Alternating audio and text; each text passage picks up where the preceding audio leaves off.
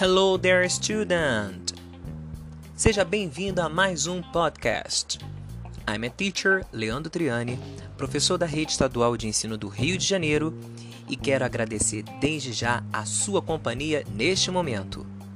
No episódio de hoje, irei compartilhar com você sobre o uso de músicas nas aulas de inglês e algumas dicas para que possa aprimorar ainda mais o idioma em foco.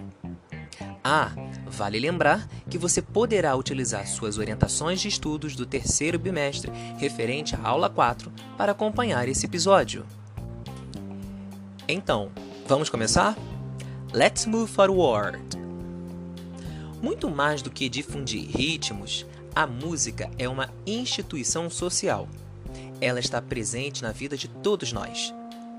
Para não perder sua integralidade e essência, enfraquecendo seu sentido mais pleno, ela deve dialogar com a poesia, a literatura, as emoções humanas, os fatos da vida, a crítica social, as múltiplas sonoridades, o corpo, a dança, a cultura local, a natureza, as tradições, a religiosidade, as festas, as angústias da vida, o silêncio, elemento em extinção no mundo moderno. A música é a forma de expressão mais antiga da humanidade. Antes que a fala ou outra linguagem fosse desenvolvida, antes também que as pinturas e esculturas fossem feitas pelos primeiros homens e pelas primeiras mulheres, o ser humano já produzia sons com aquilo que se encontrava na natureza: ossos, cascos das árvores, vísceras de animais, entre outros. Pelo fato de a música ter grande poder de mexer com os sentimentos das pessoas, torna-se mais fácil aprender a mensagem que ela está passando. E ainda por ela estar presente em diversos momentos das nossas vidas, ela consegue despertar com maior facilidade nosso interesse em aprender mais do que os demais tipos de materiais destinados ao ensino deste idioma. Aprender inglês com música é possível e é mais eficiente do que possamos imaginar. Você certamente vai concordar que é muito mais fácil se lembrar da letra de uma música do que um texto de livro, não é? Para tornar esse processo de aprendizagem mais simples, é preciso saber usar os instrumentos disponíveis a seu favor, escolhendo uma boa metodologia e tendo muita dedicação.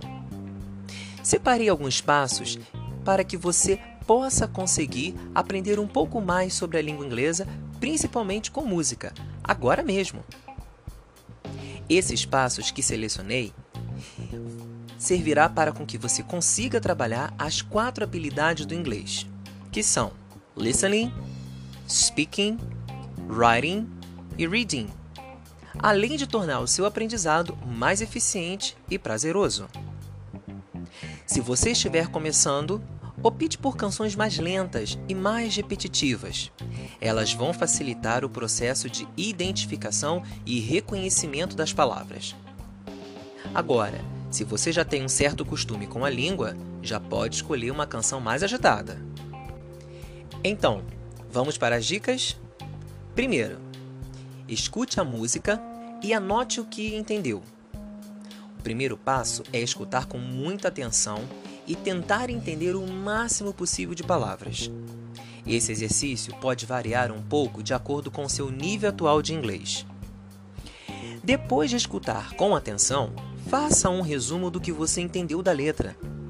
Não se prenda a palavras desconhecidas e nem comece tentando uma tradução literal. A ideia aqui é compreender o sentido da canção com o máximo de detalhes que você conseguir. 2. Escute a música lendo a letra.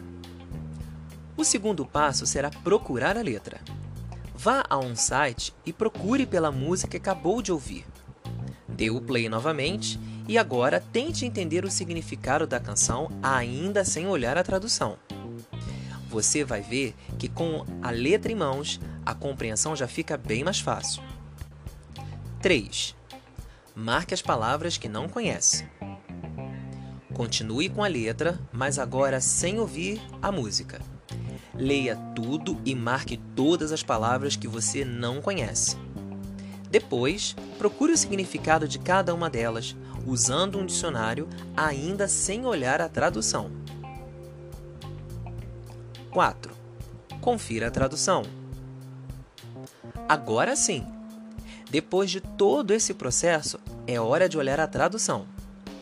Vá ao site que você consultou e confira a letra traduzida ao lado da original, comparando as duas e identificando as palavras que você havia marcado antes.